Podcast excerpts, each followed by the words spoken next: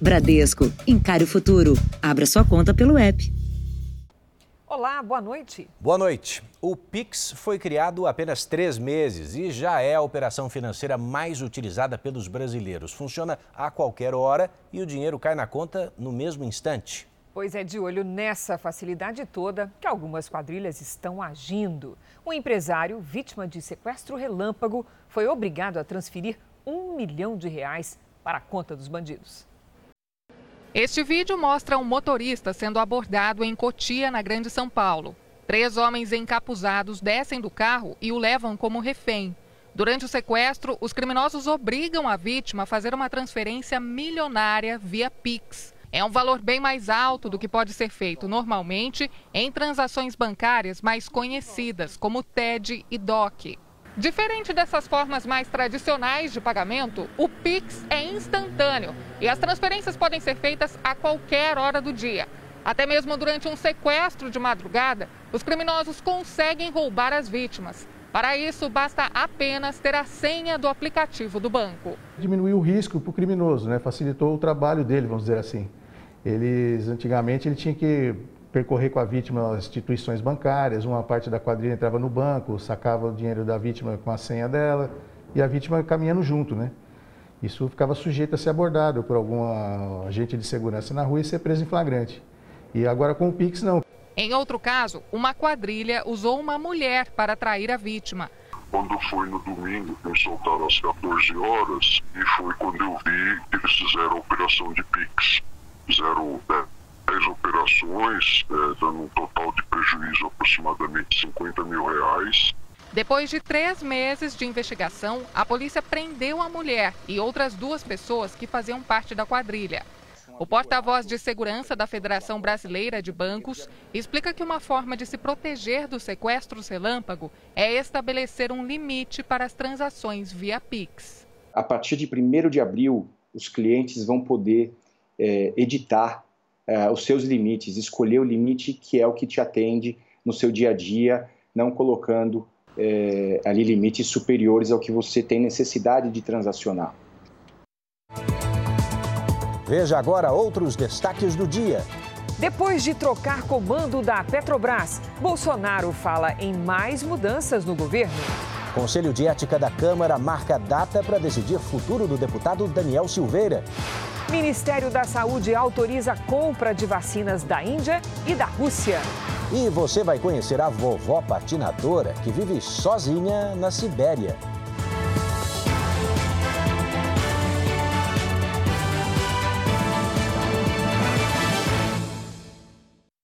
Oferecimento Bradesco. Encare o futuro. Abra sua conta pelo app.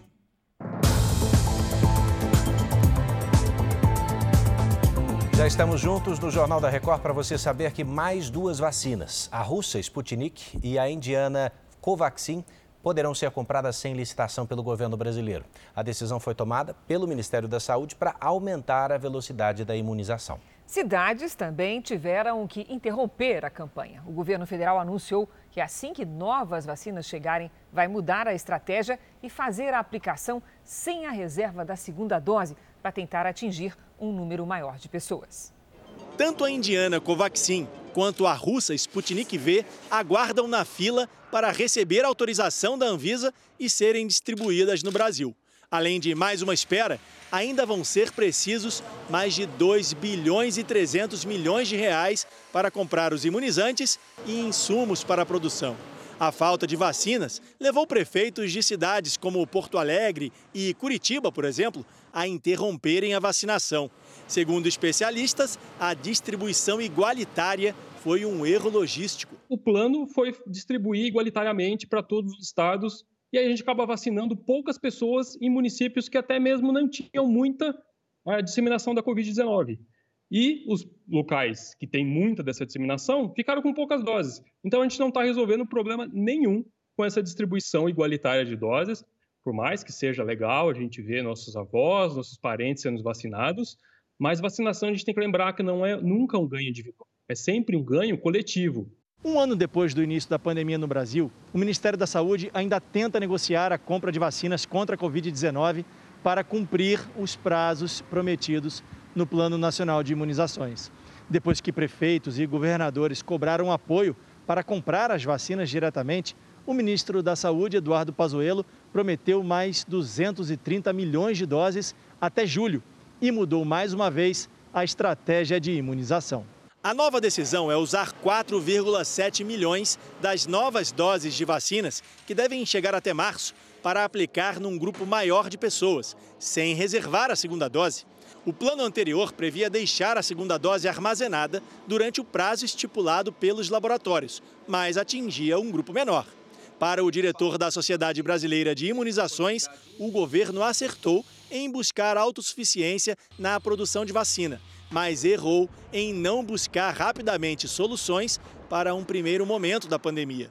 Nós poderemos ter investido não só no longo prazo, mas ter uma estratégia de curto prazo recusamos 70 milhões de doses da vacina Pfizer em setembro, não procuramos no mercado outros laboratórios que pudessem fornecer neste primeiro momento, até que ganhemos autossuficiência na produção de vacinas local. Então, hoje nós estamos sem possibilidades de avançar no programa de vacinação nosso. O Ministério dispensou licitação para comprar as vacinas Covaxin e Sputnik V e acelerar a chegada de mais imunizantes ao país.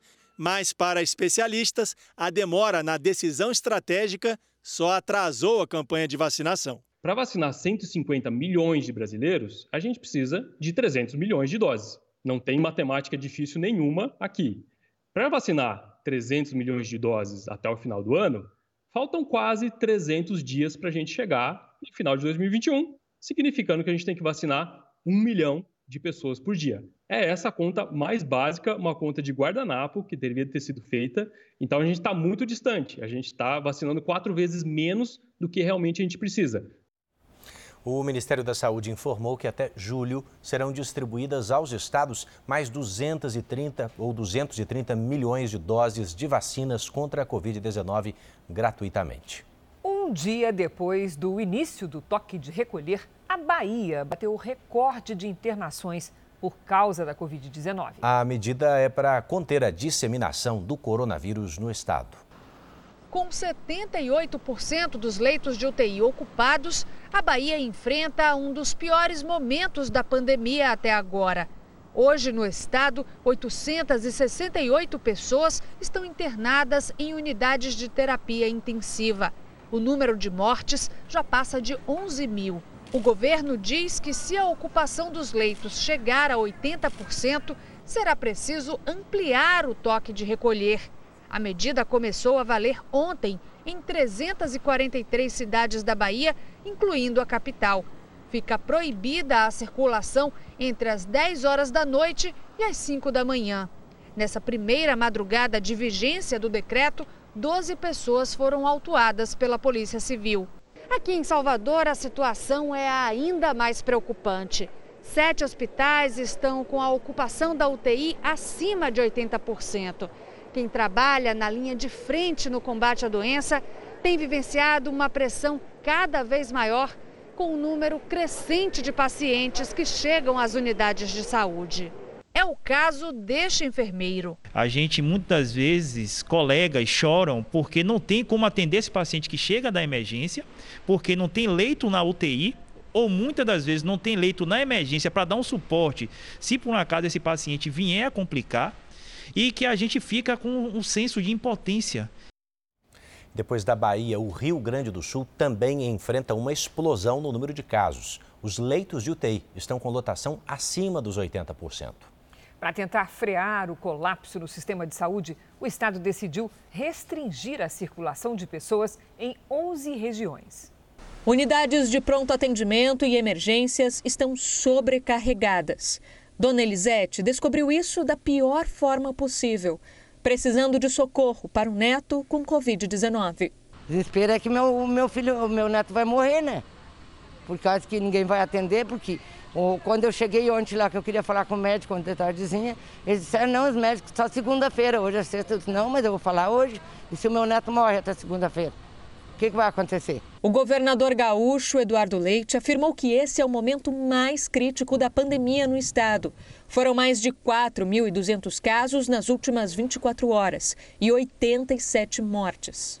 Posso afirmar a todos os gaúchos que estão nos acompanhando que é, sem dúvida nenhuma, o pior momento que nós enfrentamos e não imaginávamos que poderíamos enfrentar um momento como esse depois das duas primeiras ondas que nós tivemos. 11 das 21 regiões do estado estão em bandeira preta, que representa risco altíssimo para o contágio. As outras 10 em bandeira vermelha, de risco alto. Essa é a pior classificação desde que o modelo de monitoramento da pandemia foi adotado, em maio do ano passado. A capital gaúcha também está na área de maior transmissão da doença. Desde a última quarta-feira, a situação nos hospitais e unidades de pronto atendimento só se agrava. Cirurgias eletivas foram suspensas e as emergências só aumentam as restrições no atendimento. Uma realidade que fecha as portas dos serviços de saúde para muita gente. Para tentar reverter esse quadro, aulas presenciais já estão suspensas. O comércio não essencial foi fechado para o público. Restaurantes, lanchonetes e bares só pelo sistema de retirada ou delivery. E uma medida inédita aqui também já vale a partir deste sábado. Em todo o estado, atividades em locais públicos estão suspensas das 10 da noite até 5 da manhã. Queremos que a comunidade nos auxilie é um momento de nos preservarmos. Temos que evitar cada vez mais a contaminação. A cidade de Araraquara, no interior de São Paulo, vai adotar um bloqueio total das atividades a partir de amanhã. A notícia provocou aglomeração no comércio. As filas começaram logo nas primeiras horas de sábado no supermercado de Araraquara. Em alguns lugares, acabou o estoque de produtos como arroz e leite. Dona Sueli antecipou as compras, mas só colocou no carrinho o essencial. Porque vai estar fechado na terça-feira, de repente acaba meu legume, meu outras coisas que eu comprei. Todo cliente que parava nos postos de combustíveis pedia para completar o tanque. Porque eu vou ficar em home office, né? Eu vou precisar levar os meus filhos na casa da minha mãe, da minha sogra. Não tem como ficar sem a gasolina, né? A partir do meio-dia de amanhã, Araraquara vai ter um bloqueio total das atividades, com funcionamento somente de farmácias e hospitais. A restrição de mobilidade vai até a meia-noite de terça-feira e tem como objetivo controlar a transmissão do novo coronavírus na cidade. O município enfrenta dificuldades para atender os pacientes com Covid-19. As UTIs estão com 100% de ocupação desde o início da semana. A cidade ainda guarda 70 leitos prometidos pelo governo do estado. Araraquara tem 12 casos confirmados da nova variante que surgiu em Manaus.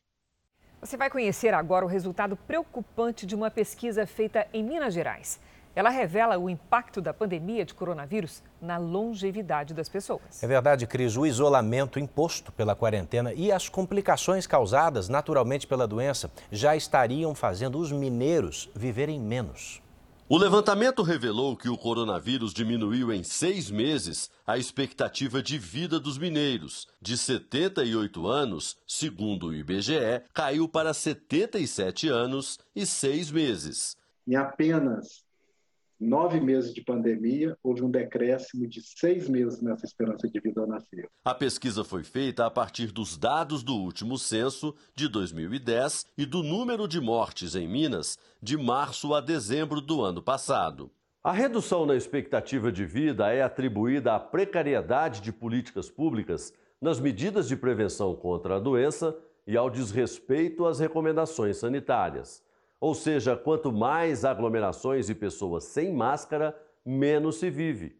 Além disso, por causa do risco de infecção, muitos idosos suspenderam tratamentos médicos e, trancados em casa, passaram a sofrer de depressão e ansiedade sem a interação social, que é importante é, para prevenir uma série de doenças, depressão, é, doença de Alzheimer, outros tipos de demência. A pesquisa mostra também que quase 84% das pessoas que morreram nos últimos meses tinham mais de 60 anos. Diante da vida mais curta, melhor seguir o conselho que só os cabelos grisalhos podem dar. Se nós vamos viver seis meses a menos, vamos pisar no acelerador, porque o tempo que está sobrando a gente vive intensamente. Diante dessa radiografia do coronavírus que você viu aqui já no Jornal da Record, vamos atualizar os números de hoje da pandemia. Segundo o Ministério da Saúde, o país já tem, olha aqui, ó, 10 milhões 139 mil casos confirmados da doença. São quase 246 mil mortos. De ontem para hoje, 1.212 novos registros de morte. Também entre ontem e hoje, 38 mil pessoas felizmente se recuperaram. No total, já são 9 milhões 67 mil pacientes curados e 825 mil seguem em acompanhamento. As doenças da córnea são a segunda maior causa de cegueira reversível no mundo, atrás apenas da catarata. E a solução para muitos casos está no transplante. Mas o número de cirurgias despencou desde o início da pandemia. Há 16 anos, a Daiane foi diagnosticada com ceratocone. A doença que afeta as córneas e compromete a visão responde por 70% dos transplantes no Brasil. Ela demorou a realizar o tratamento específico e, por isso, a doença se agravou. Desde então, ela usa lentes que a ajudam a enxergar, mas já perdeu 75% da visão nos dois olhos. E agora tem que aguardar na fila para o transplante. A espera para um portador de ceratocone é muito angustiante porque quanto mais demora, mais a doença evolui e menos qualidade de vida a gente tem. Tayane está entre os mais de 14 mil brasileiros que estão na fila de espera de um transplante de córneas.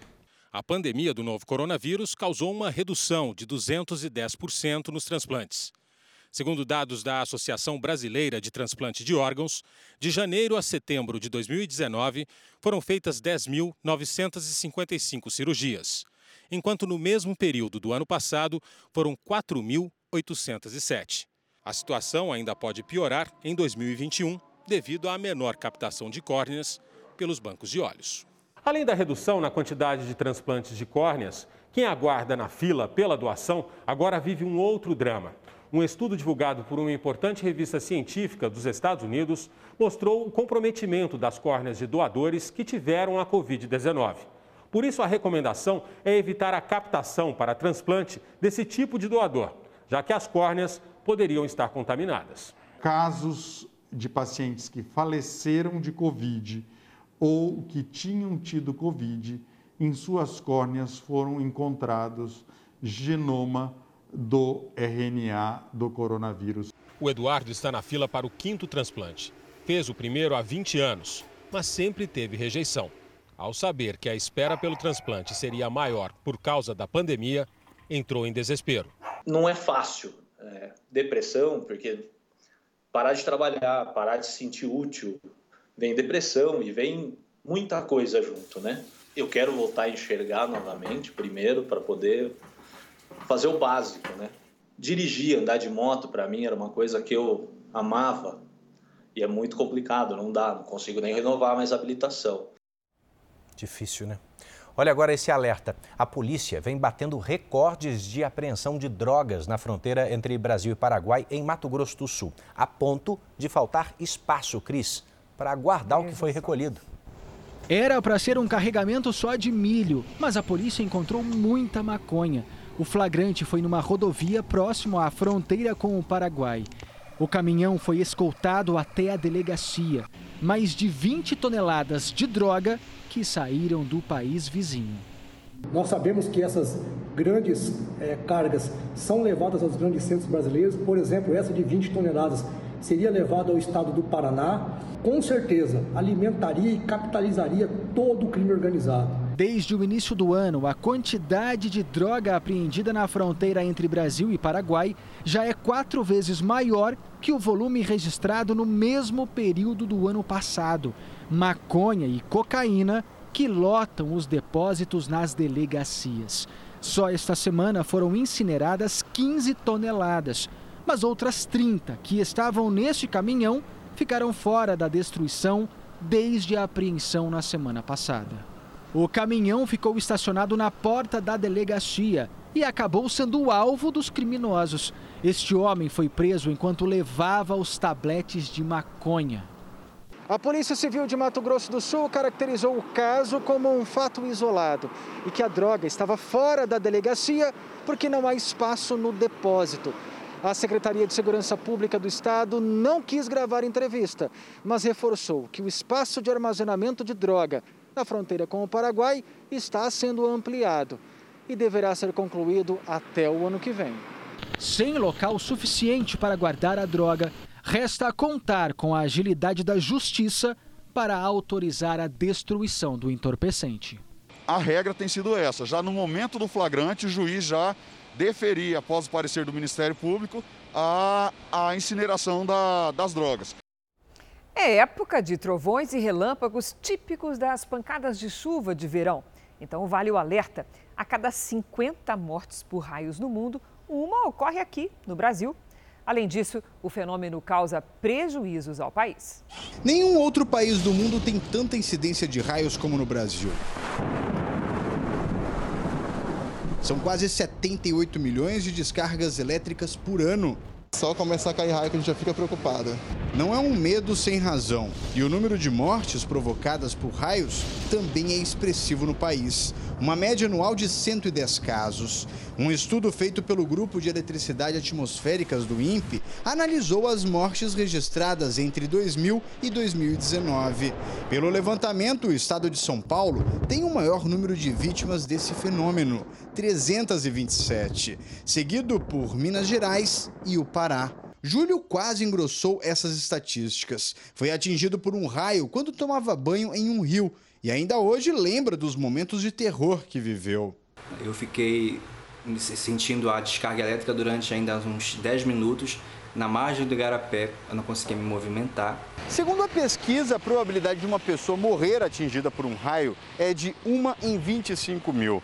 Parece pouco, mas não é não. Para se ter uma ideia, é maior do que as chances de alguém ser mordido por um cachorro, que é de uma em 100 mil. Agora, se a gente estiver em uma área descampada, como essa daqui, ó, o risco se torna ainda mais alto. Isso porque uma tempestade forte pode produzir até 30 raios por minuto. A pesquisa também mostrou o melhor lugar para se estar durante essa tempestade. E ó, é dentro de um carro. Isso porque até hoje não existe nenhum registro de ferimentos para quem estava aqui dentro. Além das mortes, as perdas na economia também são enormes. Cada raio causa um prejuízo de aproximadamente 13 reais para o país. Os prejuízos ultrapassam um bilhão de reais por ano. E os principais setores atingidos são o setor elétrico, a indústria, o setor de telecomunicações e até mesmo o cidadão comum é atingido com a queima dos seus equipamentos na sua casa. E no r7.com você fica sabendo como se proteger contra os raios. Acesse lá. A seguir, você vai saber que depois da Petrobras, o presidente Bolsonaro já fala em mais mudanças no governo. E também quem é a cientista brasileira que acompanha de perto as pesquisas em Marte.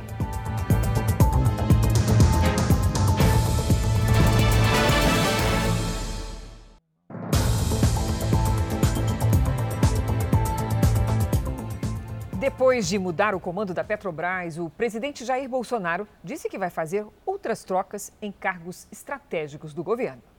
Foi durante a cerimônia de entrada dos novos alunos para a Escola Preparatória de Cadetes do Exército em Campinas, interior de São Paulo, que Jair Bolsonaro disse que fará mais mudanças. Eu tenho que governar, trocar as peças que porventura não estejam dando certo.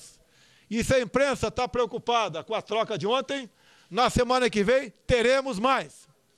O que não falta para mim é coragem para decidir, pensando no bem maior da nossa nação.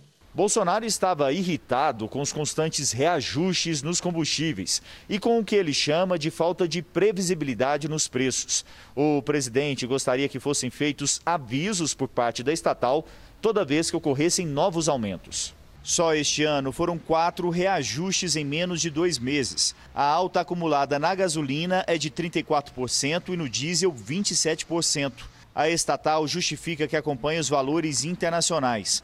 Mesmo assim, o presidente decidiu pela troca no comando da empresa.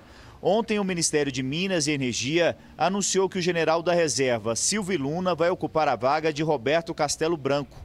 Silvio Luna foi ministro da Defesa no governo do ex-presidente Michel Temer. Por telefone, em entrevista à apresentadora Cristina Lemos, o ministro de Minas e Energia negou interferência na política de preços da Petrobras. Não há nenhuma é, intenção do governo de controlar preços, quaisquer que sejam eles, e particularmente dos combustíveis, até porque a lei é, não permite. O que nós estamos a, a, fazendo é trabalhando em políticas públicas que possam, de certa forma, compensar essas variações nos preços dos combustíveis. Sobre a reação do mercado, Bento Albuquerque minimizou. Isso é uma reação que o mercado tem, que eu espero que seja superada é, em, em, em pouco tempo, quando o mercado entender que não há intervenção por parte do governo na, na, na, Petrobras. Então, eu acredito que o mercado vai reagir isso rapidamente e vai voltar à sua normalidade. Olha, nessa conversa eu perguntei ao ministro Bento Albuquerque sobre a eventual saída dele da pasta de Minas e Energia, num possível acordo político com os partidos do Centrão, que hoje formam a base de apoio do governo no Congresso. O ministro me declarou que o presidente nunca mencionou nenhuma pressão política para que ele saia do ministério que continua recebendo o apoio do presidente, mas que não tem apego ao cargo e que cumprirá a missão enquanto Bolsonaro desejar. E como o anúncio do novo presidente da Petrobras foi feito ontem, depois do fechamento da bolsa, o mercado segue apreensivo. As mudanças anunciadas na Petrobras fizeram as ações da empresa cair. A estatal perdeu 32 bilhões de reais em valor de mercado em um único dia. Isso tem um efeito político positivo, na medida em que isso aumenta a popularidade do presidente, porque gasolina, diesel, gás mais barato tem um efeito direto no bolso do consumidor brasileiro, diminui o custo das empresas, porque o frete não aumenta. Agora, quem paga a conta de toda essa confusão é o investidor, o acionista que comprou ações da Petrobras e que, de alguma forma, vai amargar um prejuízo. O Conselho de Administração da empresa se reúne na próxima terça-feira para avaliar a substituição do comando na Petrobras. A aprovação final ainda deve demorar algumas semanas, mas como o governo tem sete dos onze votos, a tendência é que o novo presidente seja confirmado.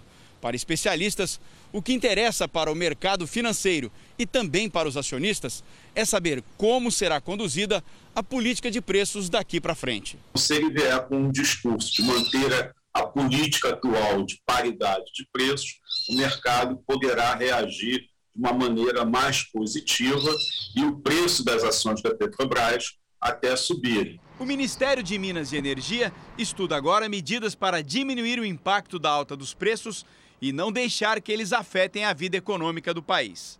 Manter estoques reguladores, criar fundos de estabilização de preços e estabelecer um mecanismo de tributos que possa variar de acordo com o aumento do preço do petróleo ou de uma variação cambial grande. Este economista vai além e defende a criação de um fundo de reserva para evitar o desgaste político e econômico causado pelos reajustes frequentes dos combustíveis. O Brasil, hoje, cada vez mais vai ser um grande produtor de óleo. Então, quando você tem preços elevados do, do, do barril do petróleo, você arrecada muito royalties. Né? Então, você poderia pegar uma receita extra do royalties, quando esse petróleo estiver muito elevado, e colocar nesse fundo. Quando o preço do petróleo for reduzido, que a volatilidade é tanto para cima como para baixo, você capitaliza esse fundo. Então, é dessa maneira que eu acho que você vai dar uma solução.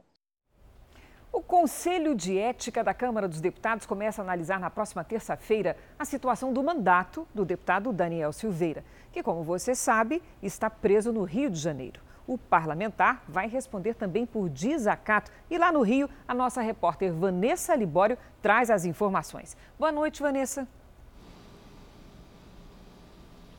Oi, Cris, Eduardo, boa noite a todos. Olha, nesse novo inquérito apresentado pela Procuradoria-Geral da República e autorizado pelo STF, Daniel Silveira será investigado por desacato a uma policial civil que pediu que ele usasse a máscara na chegada ao IML.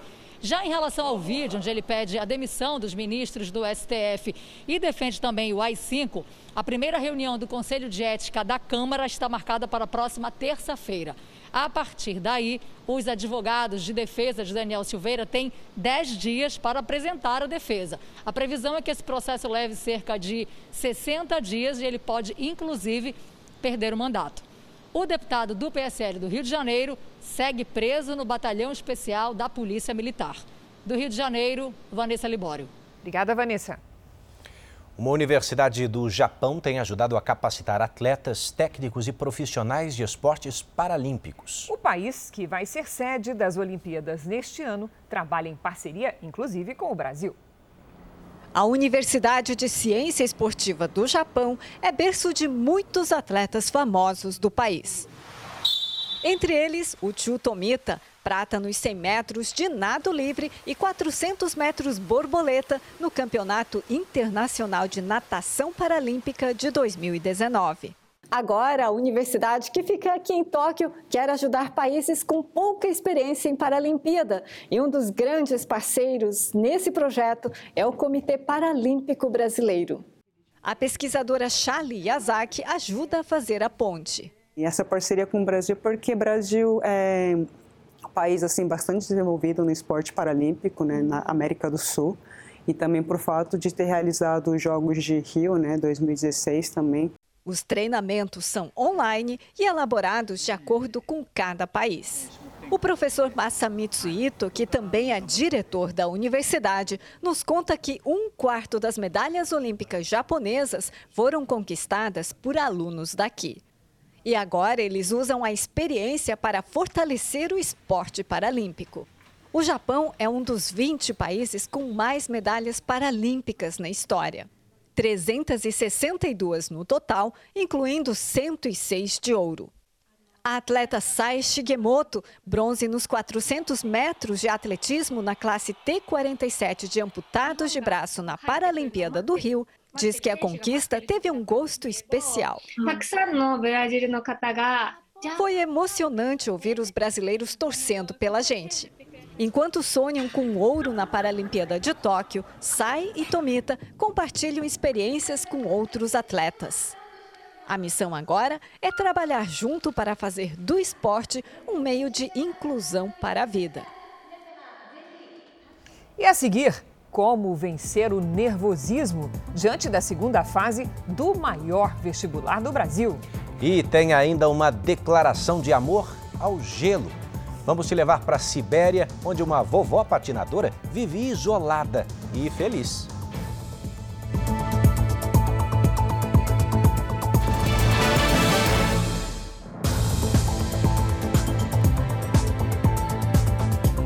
Na Grande São Paulo, uma quadrilha está vendendo loteamentos falsos e acabando com o sonho de dezenas de pessoas. Esses estelionatários oferecem terrenos em locais privilegiados com preços acessíveis, recebem o valor das entradas e depois desaparecem. Parecia perfeito, tinha até a planta do terreno, tudo. Seria a primeira casa própria de William. Todas as economias do motorista de aplicativo foram para a entrada do lote em Itapevi, na Grande São Paulo. Eu dei 6 mil de entrada e mais as parcelas de 600 reais.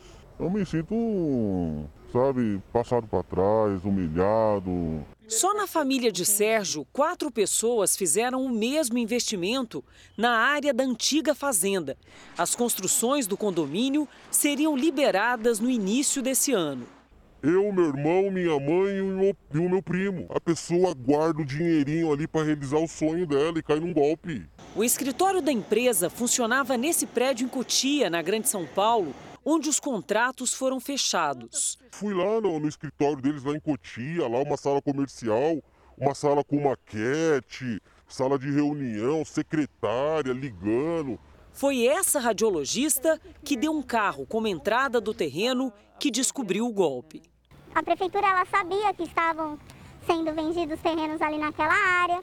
Eles falaram que não era o primeiro enganado, que tinham outras pessoas que chegavam lá com o mesmo problema. Então a prefeitura ela estava ciente de tudo que estava acontecendo. As oportunidades de negócios eram anunciadas em redes sociais e até mesmo nas rádios da cidade. Só em um dos principais sites de consultas jurídicas do Brasil, são 56 processos contra a associação habitacional, quase 100 vítimas do mesmo tipo de golpe.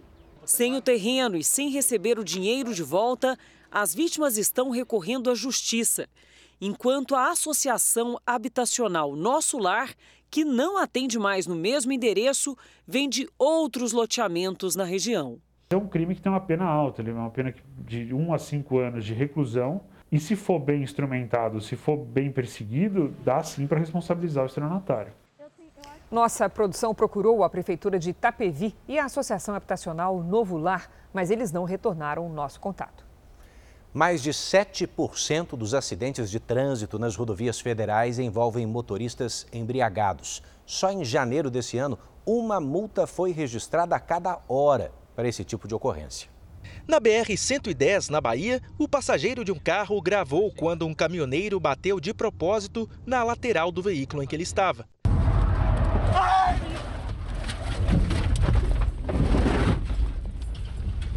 O caminhoneiro foi preso 30 quilômetros depois e o teste do bafômetro apontou que ele estava bêbado. Ele ainda foi autuado por tentativa de homicídio. Na BR-386, no Rio Grande do Sul, um motorista registrou uma carreta com 5 toneladas trafegando em zigue-zague. O bafômetro acusou quase três vezes mais quantidade de álcool do que o limite permitido. Na BR-020, em Goiás, esse caminhoneiro que estava alcoolizado também se envolveu em um acidente. O carro de passeio ficou totalmente destruído. No ano passado, mais de 7% dos acidentes nas estradas federais foram provocados por motoristas embriagados. Em janeiro desse ano, foi uma multa por hora por causa de bebida. Só no carnaval, mesmo sem festas e feriados em boa parte do país, a Polícia Rodoviária Federal registrou 789 acidentes. 1.020 pessoas ficaram feridas e 77 morreram.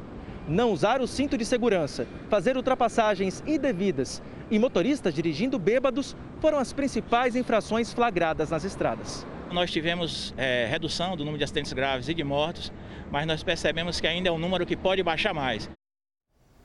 Em Belo Horizonte, o atropelamento de uma idosa, atropelamento e morte dessa idosa, reacenderam a polêmica de motoristas de ônibus que também cobram passagens. O ônibus descia a rua em Belo Horizonte quando a idosa começou a atravessar. O motorista parou no cruzamento e arrancou. Ao perceberem que a mulher tinha sido atropelada, testemunhas tentaram ajudar, mas dona Edith Gonzaga, de 87 anos, não resistiu aos ferimentos. O acidente foi a três quarteirões de onde ela morava. Todo dia ela sai, ela tem costume de sair, de pegar ônibus, até de ir no banco. Segundo o filho da vítima, o motorista disse que se distraiu porque estava sobrecarregado. Ele falou comigo, foi um acidente, rapaz. Eu não vi sua mãe. E eu estava olhando na porta e a gente de cabeça quente ainda, fazendo tanto de função aqui dentro do ônibus. Se de repente ele tivesse com um trocador, ele estaria ajudando o motorista. Para o especialista, o motorista não poderia exercer duas atividades ao mesmo tempo. O trânsito é muito dinâmico. Então, não dá para você dividir a atenção na hora que você está dirigindo com qualquer outra coisa que não seja o próprio trânsito. Se ele tem que fazer outra atividade, para, executa a sua atividade, conclui, vamos dizer, desliga seu botão e aí sim você passa a ser motorista. De outra forma, nós estamos sujeitos a problemas desse tipo. No Brasil, cerca de 62% das cidades que têm transporte coletivo aboliram total ou parcialmente o cobrador. Aqui em Belo Horizonte, uma lei municipal exige a presença desse profissional nas linhas convencionais, de segunda a sexta, entre 5h59 da manhã e 8h30 da noite. Os motoristas que rodam sozinhos reclamam do acúmulo de tarefas durante a jornada. Hoje aqui nós não chamamos nem de cobrador mais, nós chamamos agente de bordo. Por quê? Ele tem vários papéis fundamental que ajuda a auxiliar uma viagem segura para o motorista. Ele auxilia as portas traseiras, né, quando o ônibus está cheio, então quando vai descer uma senhora com criança, o agente de bordo faz uma viagem mais segura. O Sindicato das Empresas de Transporte de Passageiros de Belo Horizonte lamentou a morte da idosa e disse que a empresa e a seguradora vêm prestando assistência à família. A segunda fase decisiva do maior vestibular do país começa amanhã. Mas a ansiedade é um dos fatores que podem atrapalhar o candidato. E tem ansiedade nessa história, né? Por isso, os professores orientam: é preciso descansar a mente, porque agora não é mais momento de correria, não. No ano passado, Lucas quase passou na FUVEST, mas um detalhe atrapalhou tudo. Eu tive que abandonar a prova porque eu tava com fome, né? Eu me arrependi de não ter ficado mais um pouco, porque faltava dois pontos para eu passar na, na, para a segunda fase. Desta vez, ele garante que vai mais preparado. Lucas quer o curso de medicina veterinária. Eu também tento me eh, fazer umas coisas para relaxar. Por exemplo, eu vim aqui no cursinho porque os professores eles, eles conversam com vocês, te orientam. Sim, os professores orientam. É preciso se alimentar e dormir bem para ter um bom desempenho na prova. Esse estudante que passou para a segunda fase, ele já é um vencedor. Importante isso. Está faltando pouco. Ele já deixou mais de 100 mil candidatos para trás. Ele tem que lembrar que o texto dele tem que ser tão claro, porque ele vai ser analisado por um examinador. Mais de 30 mil vestibulandos vão fazer amanhã e segunda-feira as provas da segunda fase da FUVEST. Nessa etapa, são questões dissertativas de português, das disciplinas específicas de acordo com a carreira escolhida pelo candidato e tem também uma redação. E tem duração de quatro horas. Sempre ler muito bem o comando da questão. Veja qual é o verbo que está sendo cobrado de comando de questão. Se é para relacionar, se é para citar, se é para explicar. Não queira, num momento desse, tentar trazer todos os processos, tentar falar sobre tudo como se você quisesse impressionar o seu examinador. Isso não vai funcionar. Os portões abrem ao meio-dia. É obrigatório o uso de máscara e o candidato precisa ficar atento às orientações de segurança contra a Covid-19. A dica é sempre antes da prova fazer o checklist das necessidades essenciais. Então, não esquecer de conferir o local da prova, né, uma vez que pode haver mudança entre a primeira fase e a segunda fase. Kelly veio para o cursinho fazer a última revisão. Ela vai tentar uma vaga em odontologia.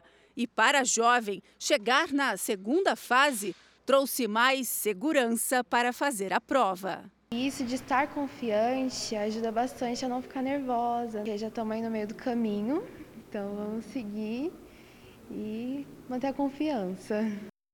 É isso aí, confiança e foco. Voltamos agora ao noticiário sobre a pandemia. O Hospital das Clínicas, em São Paulo, está fazendo um estudo para saber qual é a eficácia da vacina contra o coronavírus em pessoas com doenças que atacam o sistema imunológico. A pesquisa é pioneira no mundo. E o objetivo qual é? É entender se esses pacientes devem ou não receber o mesmo número de doses que o restante da população. O comprovante de vacinação diz muito. A Daniela já tomou a primeira dose da Coronavac. A fisioterapeuta foi convidada a receber o imunizante porque tem lupus, doença em que as células de defesa atacam não só os agentes externos, mas o próprio corpo. No caso, no meu, ele é considerado um lupus de grau leve. Então, o meu ataca a pele e a articulação. No caso, o meu a pele, né, que dá uma certa irritabilidade, e as articulações, que dá um pouquinho de dor. Pacientes como a Daniela, com doenças que provocam fragilidades no sistema imunológico, estão sendo avaliados pelo Hospital das Clínicas de São Paulo. No estudo inédito em todo o mundo, os pesquisadores querem entender a reação da vacina do Instituto Butantan em pessoas com imunossupressão. Mais de 2 mil pessoas já foram vacinadas e funciona assim. 1.770 delas têm alguma das sete doenças envolvidas na pesquisa. Outras 500 não apresentam nenhum problema de saúde e vão servir de base de comparação entre os resultados. A finalidade dessa pesquisa é saber exatamente como será a resposta do organismo dessas pessoas à vacina por meio da produção de anticorpos. A partir daí é que se pode definir como será uma imunização eficaz desse grupo. Existe a possibilidade de que duas doses não sejam o suficiente. A diretora clínica do hospital explica que o estudo é fundamental para esses pacientes terem o tratamento adequado, sem riscos adicionais. Quem tem lupus, por exemplo, segundo uma análise epidemiológica feita em todo o país, tem 73% a mais de chances de morte quando internado com a Covid-19. Então, é um cuidado maior. Essa população não está incluída, mas possivelmente ela deveria ser incluída no grupo prioritário, porque ela tem esse quadro que é muito mais grave do que uma pessoa, por exemplo, que não tem lúpus. A segunda dose da vacina para os voluntários do estudo está prevista para o dia 10 de março. Depois, os cientistas vão examinar os resultados para determinar possíveis parâmetros para esse grupo de pessoas, incluindo a possibilidade da aplicação de uma terceira dose. Eu acredito que maio a gente já tem a resposta desse trabalho.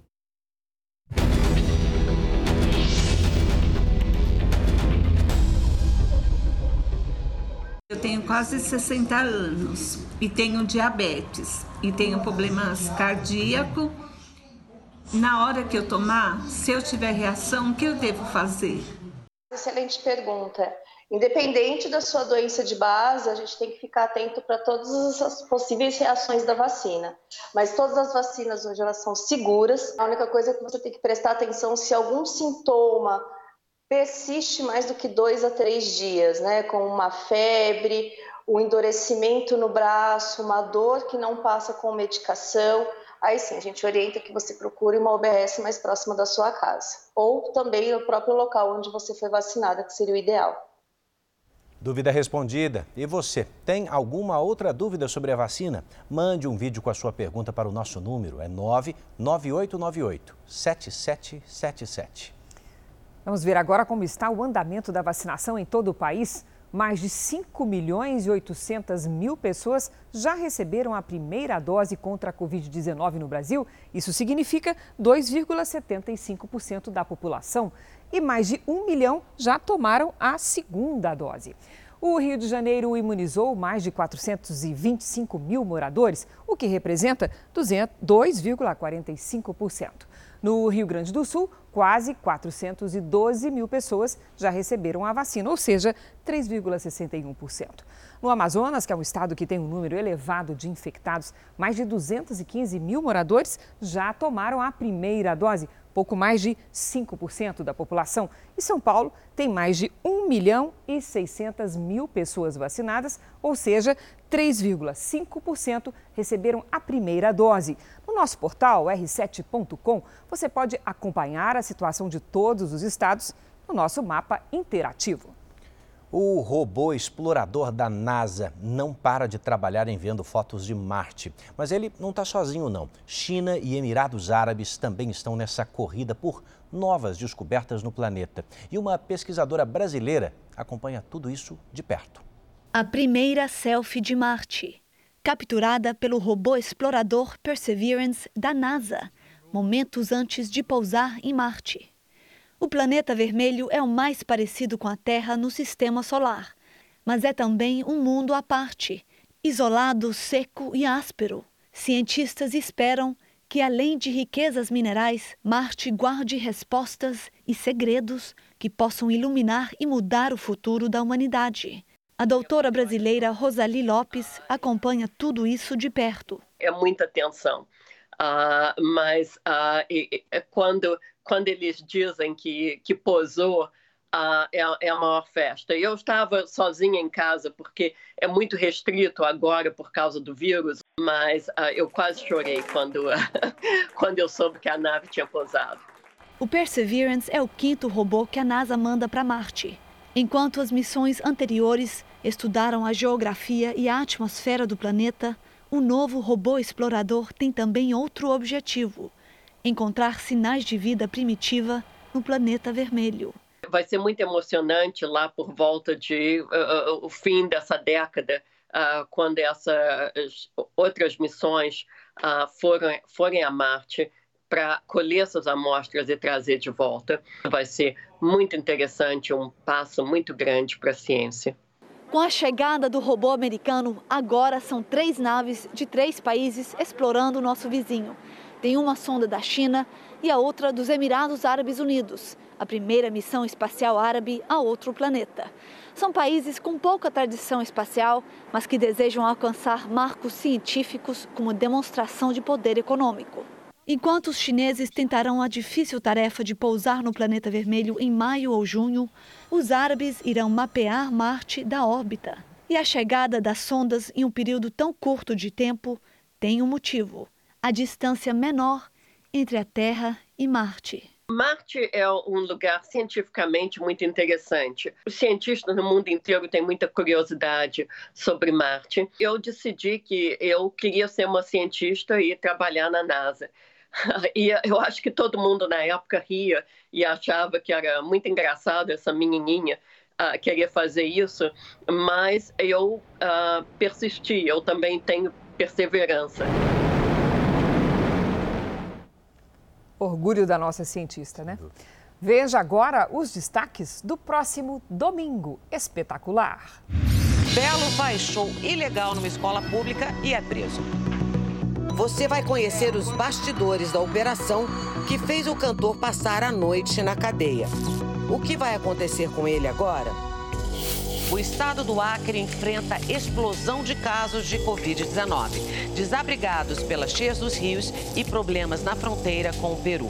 Haitianos sem emprego no Brasil tentam voltar para casa. Mari Weicker foi conhecer a rotina de um grupo de elite da polícia. É concentração absoluta, agora é tiro de verdade, tá? E sentiu na pele os riscos de uma das profissões mais perigosas do Brasil. E o que Amado Batista anda fazendo durante a pandemia? Não quero falar com ela. Um dos cantores mais queridos do país completa 70 anos de vida e conta quem ah, foi o sertanejo que o ajudou a cantar pela primeira vez na TV. Secretária. É neste domingo espetacular, logo depois da hora do faro. Até lá. Um avião de pequeno porte caiu na piscina de um hotel hoje à tarde em Minas Gerais foi no município de Formiga. De acordo com o Corpo de Bombeiros, três pessoas estavam na aeronave que sobrevoava o Lago de Furnas. As vítimas foram socorridas e encaminhadas para um hospital da região com pequenos ferimentos. Nenhum hóspede ou funcionário do hotel se feriu. Ainda não se sabe o que causou a queda do avião. Já nos Estados Unidos, um avião teve falha no motor ao deixar o aeroporto de Denver com destino a Honolulu, no Havaí. Destroços da aeronave chegaram a cair na vizinhança enquanto ela retornava ao aeroporto. Um passageiro registrou uma das turbinas pegando fogo. Apesar do susto, o avião conseguiu pousar em segurança. Não há relatos de feridos. Inundações paralisaram a capital da Indonésia neste sábado. Mais de mil pessoas tiveram que deixar suas casas.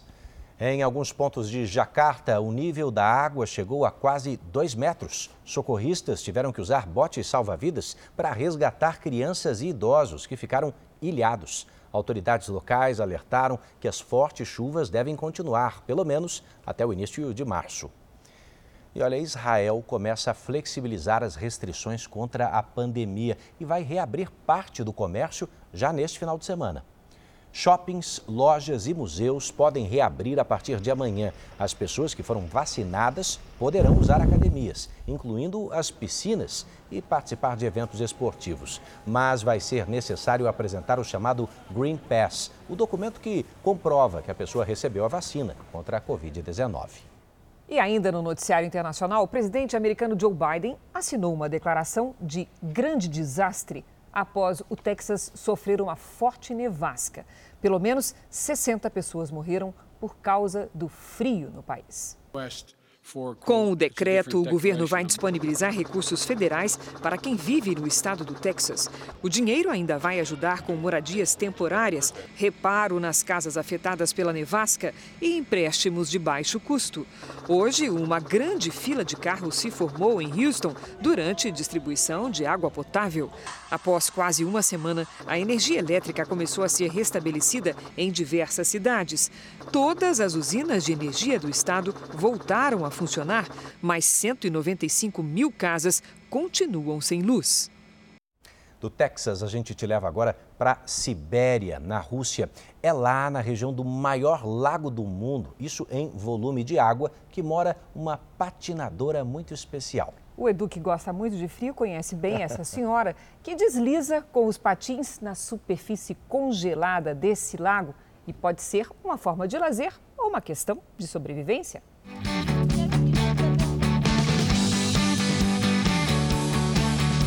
No auge do inverno, as margens do lago Baikal se fundem com as águas congeladas. e uma enorme pista se forma a perder de vista. O sonho de muitos patinadores é a realidade dessa moradora. Aos 80 anos, a vovó patinadora mais parece uma criança quando desliza sobre o gelo. Os patins foram feitos pelo pai quando ela era bem novinha. Na época, serviam apenas para brincar. Hoje eu preciso deles por vários motivos. Além do lazer, conta a vovó patinadora. Eles são necessários para eu me deslocar e cuidar dos animais, completa. A dona Liubov Morerodovo é a única moradora da região e nem se incomoda com isso. Encontrou na criação de vacas e nos cães companhia suficiente para passar os dias. Ela lembra que uma vez precisou patinar até as montanhas, porque percebeu que os animais estavam vagando por lá. Chamei e eles logo voltaram para casa, conta. O Lago Baikal fica completamente congelado entre janeiro e junho. Com 1.780 metros de profundidade, é o mais fundo da Terra e também mais antigo 25 milhões de anos. A família bem que tentou convencer a vovó patinadora a mudar de cidade, principalmente quando ela ficou viúva há 10 anos. Mas não adiantou. Decidida, ela disse que não troca a paisagem gelada e o isolamento do Lago Baikal por nenhum lugar do planeta. Baikal? Baikal é o melhor lugar do mundo, diz orgulhosa. Uma declaração feita por quem carrega o sentimento no próprio nome. Morerodova, em russo, significa amor. E isso ela tem de sobra. Amo a vida, a natureza e tudo mais se declara a vovó russa, pouco antes de dar mais uma voltinha sobre o Lago Baikal.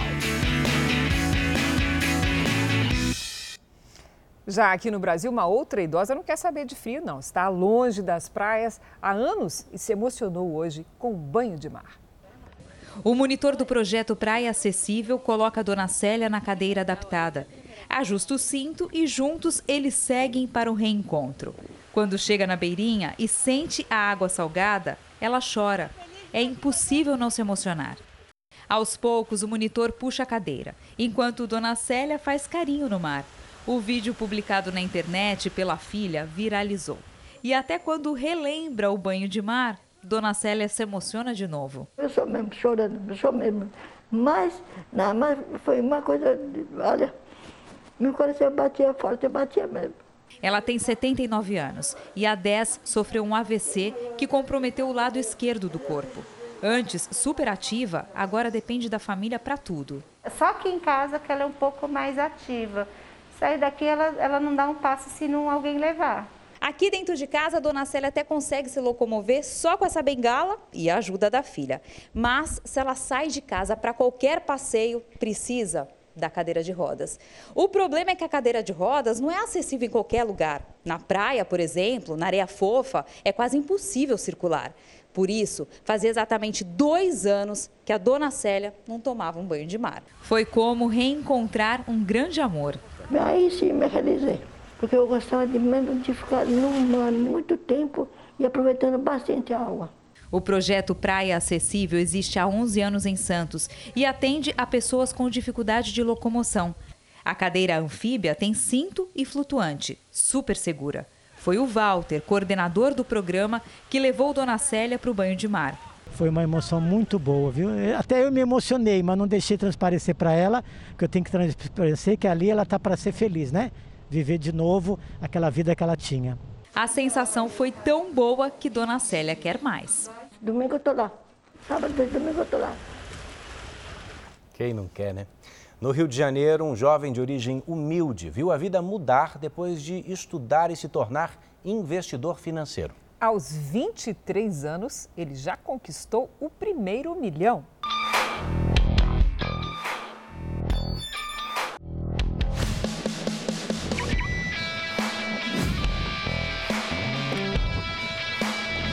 Agora está na hora de você conhecer um pouco da minha história. mistério ou simplesmente Guto é um jovem de 26 anos que já se acostumou com perguntas nada comuns para a idade dele. Acho que eu vou adivinhar qual é a pergunta que você mais ouve. Qual é o segredo para ganhar um milhão de reais aos 23 anos? Acertei? Acertou. Realmente é a pergunta que eu mais escuto. E tem segredo? Segredo, segredo não tem. Você precisa dedicar, estudar muito. É como uma profissão como qualquer outra. Guto se formou em direito, mas nunca exerceu. Foi durante uma aula de economia que descobriu a verdadeira vocação. Aos 26 anos, trabalha com investimentos financeiros. Se acostumou a ganhar e perder, mais ganhar do que perder. Se você não arrisca, você diminui o quanto você pode ganhar. Mas se você arrisca muito também, a sua chance de perder aumenta. Então você sempre precisa dosar isso daí para você chegar num meio termo. A primeira mesada foi aos 10 anos de idade. E naquele momento, Guto já entendeu que não daria para comprar todos os doces e brinquedos que queria.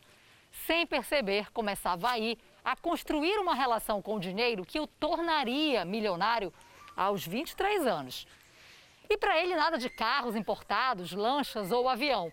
Guto quer mesmo investir aqui, ajudar outros jovens como ele na comunidade onde nasceu. Eu tenho um objetivo de criar uma empresa de investimento anjo. Então, esse é um sonho que eu tenho desde que eu comecei na área de investimentos. Porque lá atrás eu lembro de mim querendo começar a investir, querendo começar a empreender, e eu enfrentei muitas dificuldades. Um trabalho que ele já começou a desenvolver em uma comunidade de Florianópolis, onde mora atualmente. Eu creio que essa educação financeira eh, vai fazer as comunidades se desenvolver de uma forma única. Que muitas vezes as comunidades elas têm vida própria, através de seus comércios, através de seus profissionais na região. Eu creio que isso vai ajudar a fazer uma alavancagem da vida das pessoas enorme, dando qualidade de vida para elas de verdade. Os pais de Guto já imaginavam que os voos do filho seriam altos. Com 16 anos eu dei um, um cartão de crédito para ele e tinha um limite. E ele tinha que fazer essas coisas da escola com aquele limite. E ele conseguia fazer. Um orgulho porque acho que aquilo que nós ensinamos eles, ele, na adolescência, ele está levando para a vida dele. Para Guto, educação financeira é essencial para não cair em ofertas sedutoras. E a dica mais importante que o jovem milionário tem para dar pode estar ao alcance de quase todo mundo. Essa calça tem cinco anos. Eu não preciso comprar outra calça. Eu posso comprar, mas vale mais a pena para mim guardar esse dinheiro e investir. Guto quer ensinar para outros jovens que alcançar a estabilidade é um trabalho de tartaruga. Um passo de cada vez. Para devagar se chegar ao longe. Podemos dizer que Guto, antes dos 30 anos, vai chegar a. Ao bilhão. Bilhão? Bilhão. Um bilhão? Um bilhão. Uau!